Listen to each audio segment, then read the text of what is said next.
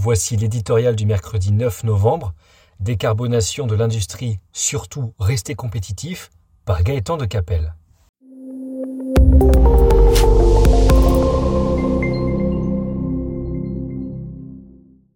Les discours à la COP27 sont une chose, les actes en sont une autre.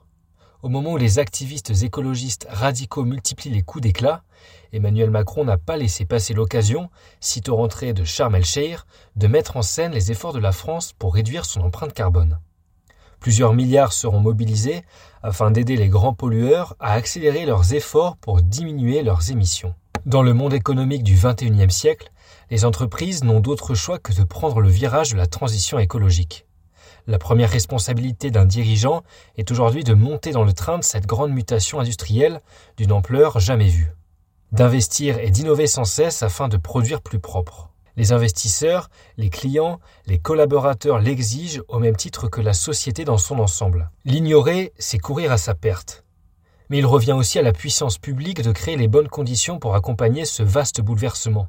Le minimum minimorum consiste à assurer la production d'énergie la plus sobre possible. Le rétablissement de notre puissance nucléaire est à cet égard une priorité nationale. L'autre préoccupation devrait être la meilleure utilisation possible de l'argent public.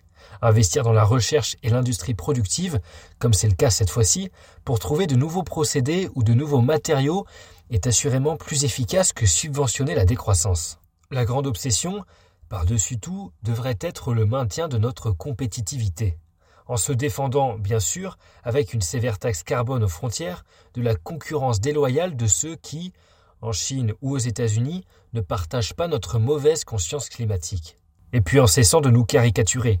Sous la pression des écologistes, la France a la fâcheuse manie de pécher par excès de zèle, le principe de précaution, quelle idée, en sautant infligeant des contraintes supérieures à toutes les autres.